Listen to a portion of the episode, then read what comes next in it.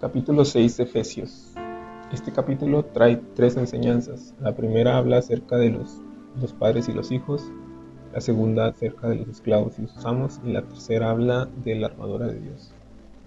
La primera parte es acerca de los padres y los hijos, y estos versículos dicen, Hijos, obedeced en el Señor a vuestros padres, porque esto es justo.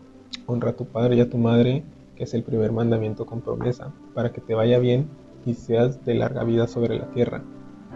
Como dice en Deuteronomio 5:16, dice, honra a tu padre y a tu madre como Jehová tu Dios te ha mandado, para que sean prolongados tus días y para que te vaya bien sobre la tierra que Jehová tu Dios te da. Y vosotros padres no provoquéis a ir a vuestros hijos, sino criadlos en disciplina y amonestación del Señor. Una de las maneras en que los padres pueden provocar la ira de sus hijos es a través de una actitud cruel y demasiado crítica o exigiendo cosas que el niño quizás aún no podía hacer y eso puede llevar a la frustración al niño en lugar de educarlo. La segunda enseñanza del capítulo es acerca de los siervos y sus amos. Siervos, obedeced a vuestros amos terrenales con temor y temblor, con sencillez de vuestro corazón como a Cristo, no sirviendo al ojo como los que quieren agradar a los hombres, sino como siervos de Cristo de corazón, haciendo la voluntad de Dios, sirviendo, de buena voluntad como al Señor y no a los hombres, sabiendo que el bien que cada uno hiciere, eso mismo recibirá del Señor, sea siervo o sea libre. Y vosotros amos, haced con ellos lo mismo, dejando las amenazas, sabiendo que el Señor de ellos y vuestro está en los cielos y que para Él no hay acepción de personas. Esos versículos nos llaman a ser siervos realmente comprometidos, además de con nuestros jefes, debemos estar comprometidos principalmente con Cristo porque al estarlo con Él nos será más fácil comprometernos con los jefes, sean como sean, buenos o malos. No haciendo las cosas para los ojos de nuestros jefes, sino haciendo las cosas para Dios mismo. Además dice que lo que hagamos, eso mismo recibiremos del Señor. Por último habla de, la armadura de Dios y nos dice que nos vistamos de toda la armadura de Dios para que podamos estar firmes contra las acechanzas del diablo.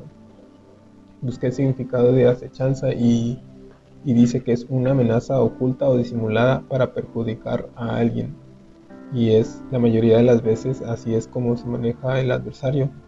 De una manera sutil busca cómo hacernos caer o fallar. Porque la lucha no es contra sangre y carne, sino contra principados, contra potestades, contra los gobernadores de las tinieblas de este siglo, contra huestes espirituales de maldad en las regiones celestes. Como dice Corintios 10, pues aunque andamos en la carne, no militamos según la carne porque las armas de nuestra milicia no son carnales, sino poderosas en Dios para la destrucción de fortalezas. Entonces debemos tomar toda la armadura de Dios para que podamos resistir en el día malo y habiendo acabado todo, estar firmes.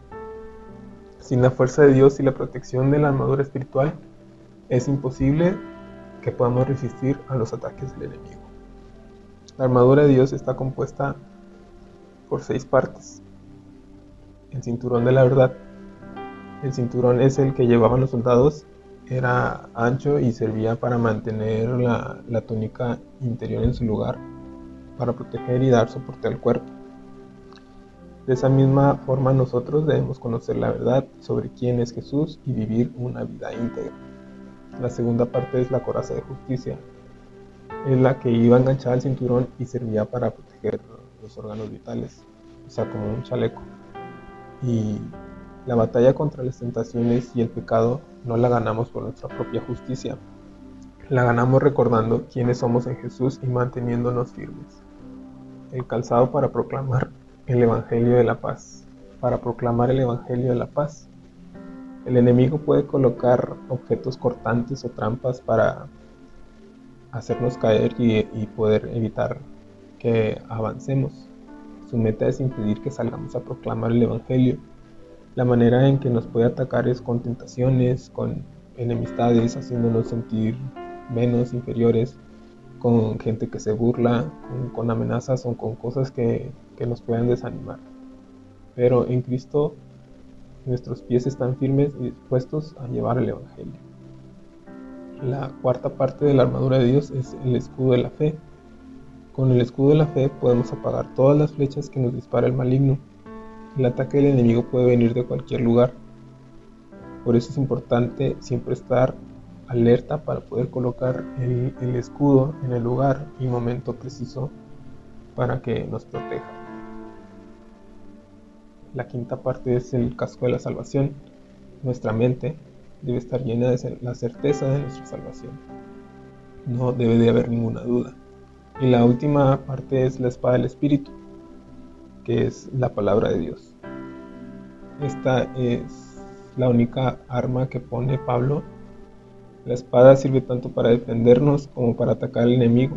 La palabra de Dios alumbra nuestro camino con la espada del Espíritu nos defendemos y hacemos frente a los ataques del enemigo, a la vez que le atacamos con la verdad. Dios les bendiga.